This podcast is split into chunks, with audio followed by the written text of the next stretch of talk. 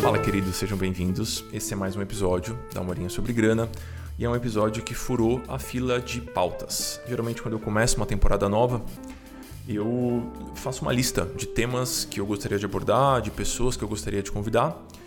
E a gente vai tentando seguir na medida do possível, né? Seguir essa ordem e a gente vai captando e publicando e assim a gente vai soltando os episódios novos todas as quintas-feiras. Geralmente é assim que funciona, mas às vezes surge um tema que eu acho que vale a pena ser falado e aí eu furo a fila, é o que eu estou fazendo aqui. Foi um tema que surgiu no Instagram e é por isso que eu estou captando esse episódio em vídeo também, porque eu acho que é mais fácil de compartilhar por lá.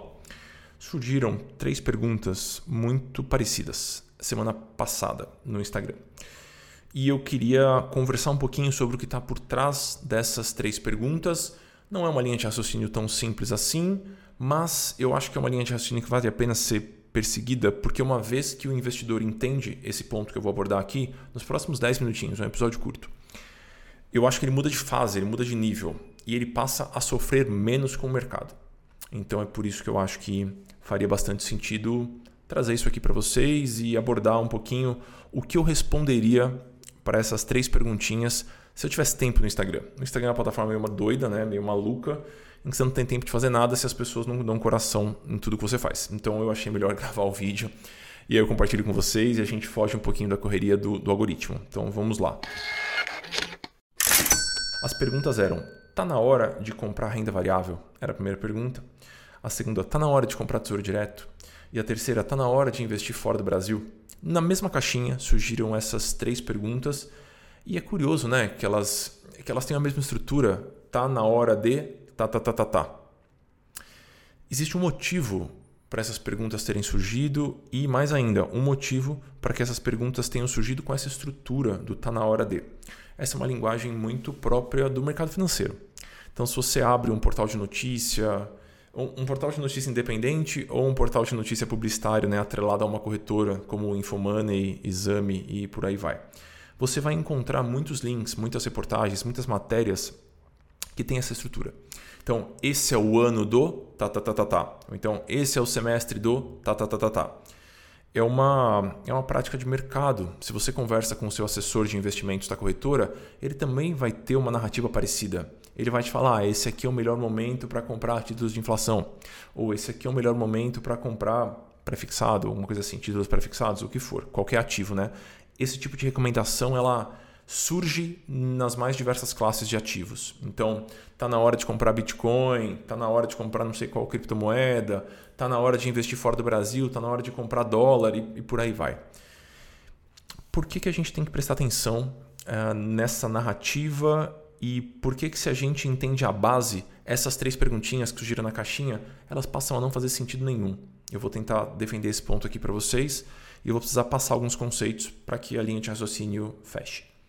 Existe um conceito no mundo dos investimentos que é uma tese de investimentos.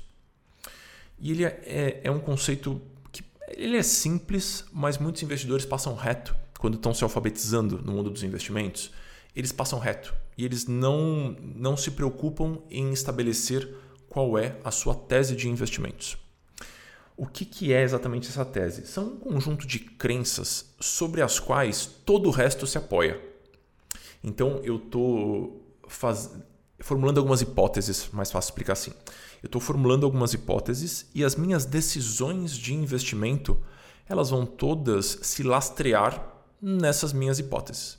Deixa eu dar um exemplo. Ó eu acredito que a China vai ser a uma superpotência, a maior superpotência do mundo daqui a cinco anos. É uma tese. E aí eu vou comprar, por exemplo, ativos, né, aplicações, ações e chame do que quiser, que vão se beneficiar dessa minha tese se ela for verdadeira. Então eu vou comprar, por exemplo, ativos atrelados ao mercado chinês, porque se eu estou acreditando que a China vai ser uma superpotência e eu detiver ativos chineses, eu vou me dar bem. Então a minha tese é que daqui a algum tempo a China vai ser uma superpotência. É um exemplo de tese. Um outro exemplo de tese.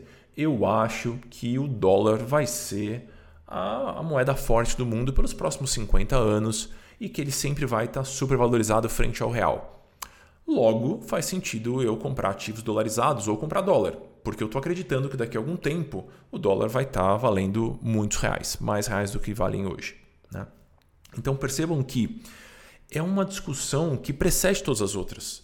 Porque eu preciso saber no que eu acredito para depois construir a carteira de investimento, para depois continuar estudando, para depois, enfim, uh, e criando teses menores e palpites menores sobre os meus ativos, né? sobre as minhas escolhas de investimento. Então, a gente tem o conceito da tese de investimentos. Muitos investidores começam a comprar ativos aleatoriamente sem entender direitinho qual é a sua tese. E quando você não formula a sua tese ou quando você não passa a compactuar com uma tese sólida de alguém, você fica solto. E aí eu canso de ver carteiras de investimento, entre aspas, pequenas, com 15 ativos, pelo amor de Deus. A pessoa tem, por exemplo, 50 mil reais, que é muito dinheiro, eu sei disso. Mas em termos de carteira de investimento, não é uma carteira de investimento gigante, é uma carteira pequena. E aí, para alocar esses 50 mil reais, a pessoa tem 15 ativos diferentes. Pelo amor de Deus, que dor de cabeça para você acompanhar esse negócio todo. Por que, que a pessoa tem 15 ativos na carteira? Porque ela foi seguindo o conselho de um, conselho de outro, e ela não tinha uma base sobre a qual ela poderia se apoiar. Ela não tinha uma tese de investimentos. Boa. Esse é um primeiro conceito que eu queria passar para vocês. Claramente esse episódio não vai ficar com 10 minutos, né? Porque a gente já está em 6,5 aqui e eu vou me empolgando para conversar porque eu adoro o assunto e eu vai ficar um episódio um pouquinho maior, mas tá tudo certo, vai, dar, vai ficar tudo bem. Vamos lá, então sabemos o que é tese de investimento. Quando a gente começa a discutir um pouquinho se tá na hora de, né, é a hora boa de tá, tá, tá, tá, tá, a gente necessariamente assume que se existe hora boa, existe hora ruim.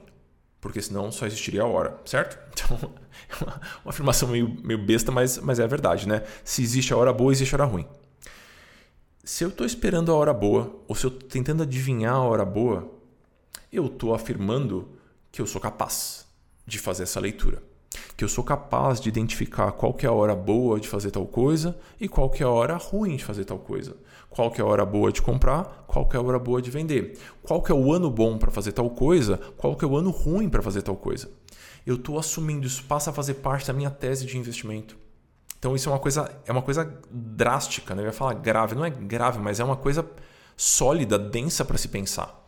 Eu estou assumindo que eu ou alguém uh, que eu confio são capaz, é capaz de, uh, de fazer uma leitura do mercado confiável a tal ponto de que eu vou colocar meu dinheiro nisso. Então essa é a minha tese de investimento, que eu sou capaz de fazer o que a gente chama de timing de mercado eu sou capaz de identificar a hora de fazer tal coisa, a hora boa de fazer tal coisa e a hora ruim de fazer tal coisa. Então, é uma tese ousada. É uma tese ousada e é uma tese que não se sustenta estatisticamente.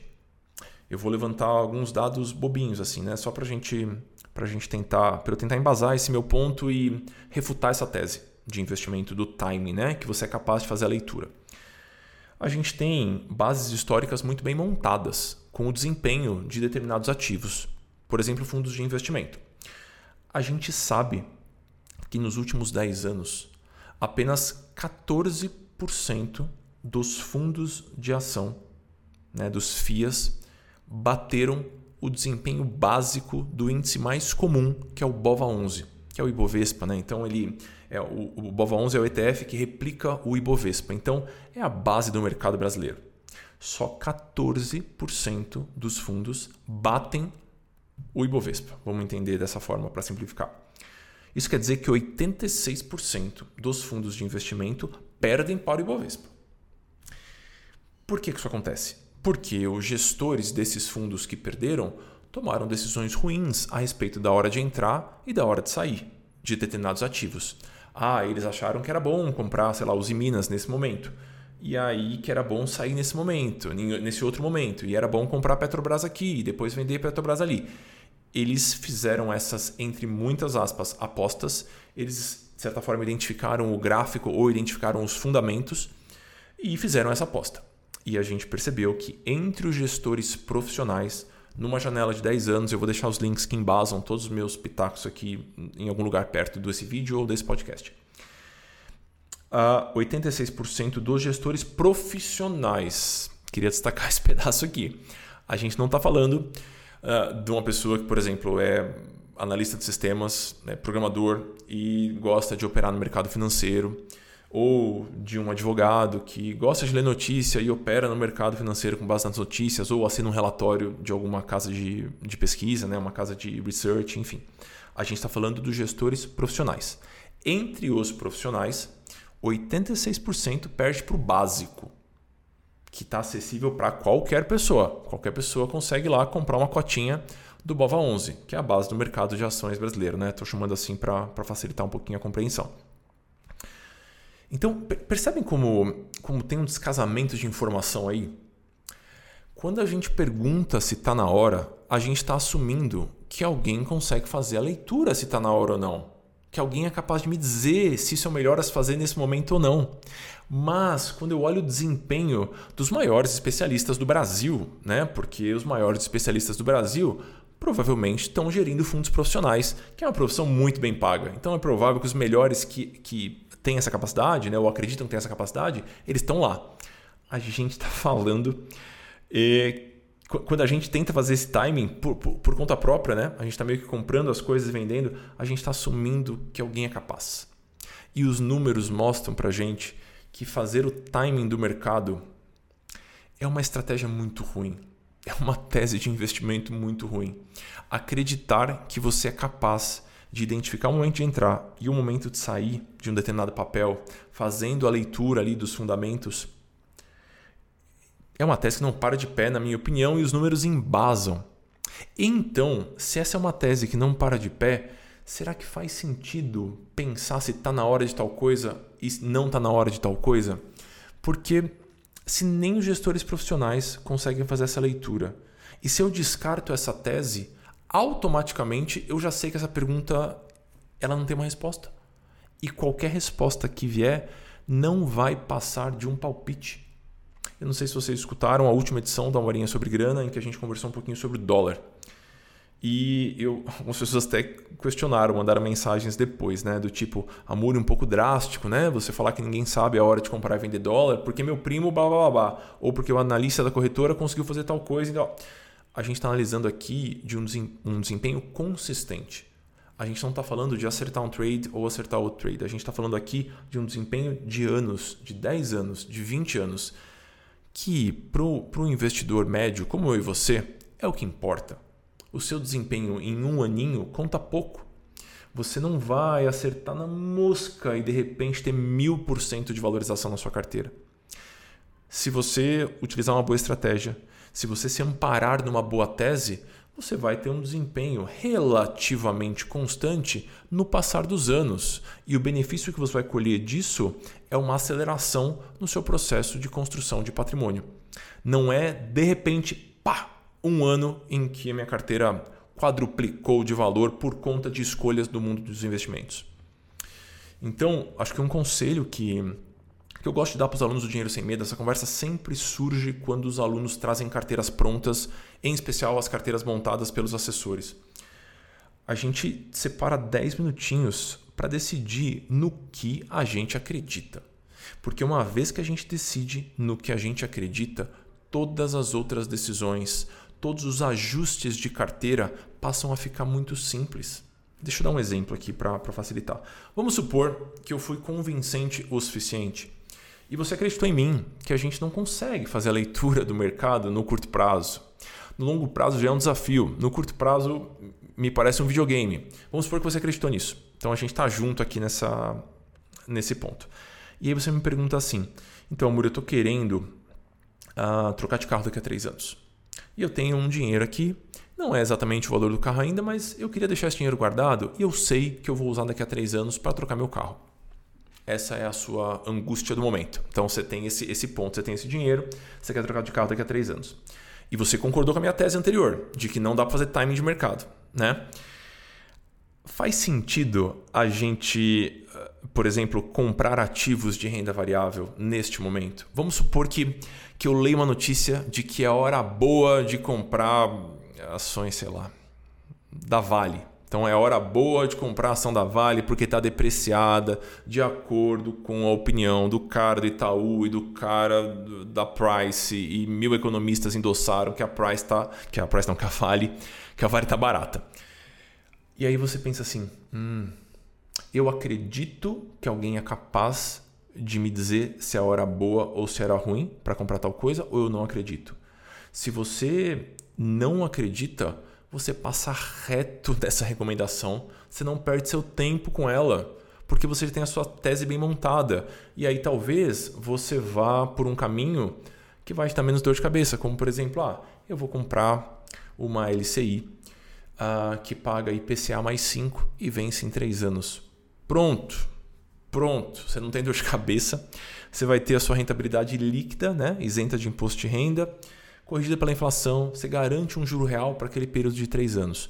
Por que, que você conseguiu fazer essa escolha? Porque você sabe em tudo que você não acredita. A sua tese de investimento está razoavelmente bem montada. Você não se tornou um especialista no mundo dos investimentos. Você não vai ser aquela pessoa que vai liderar a sua rodinha de conversa sobre dinheiro, dando aula sobre mercado, ciclos de mercado e tudo mais. Mas você sabe que não é possível antever o comportamento do mercado num prazo curtinho de três anos.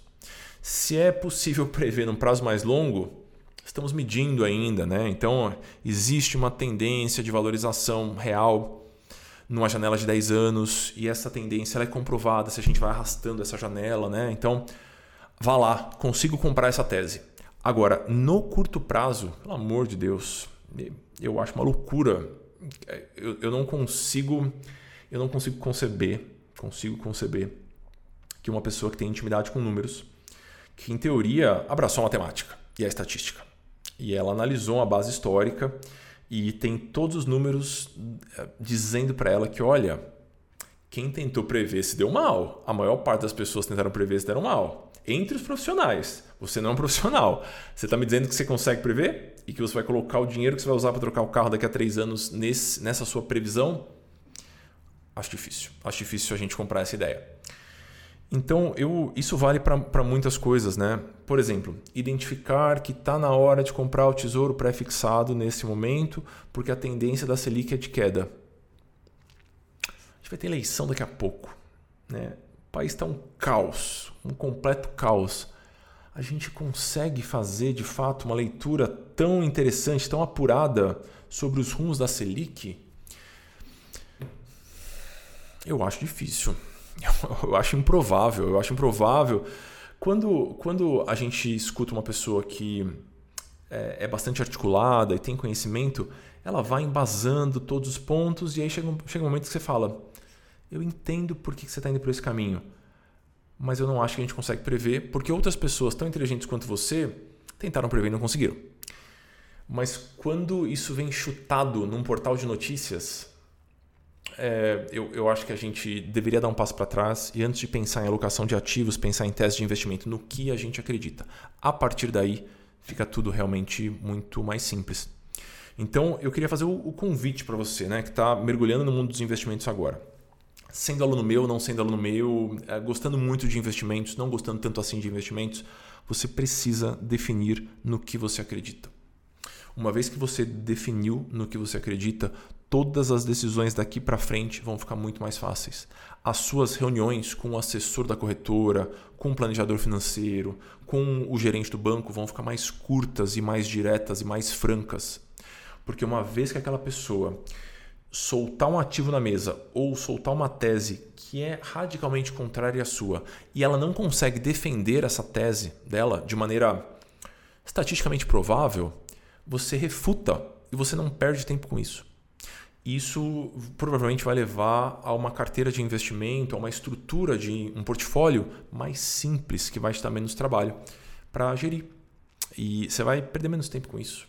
E vai poder gastar mais tempo com outras coisas que são muito mais interessantes e muito mais proveitosas do que se degladiar com o mercado, é, ficar analisando todos os gráficos e, enfim, mergulhando em artigos científicos Uh, que artigos científicos não, na verdade, em, em, ponderações sobre o momento de comprar tal coisa ou não comprar tal coisa.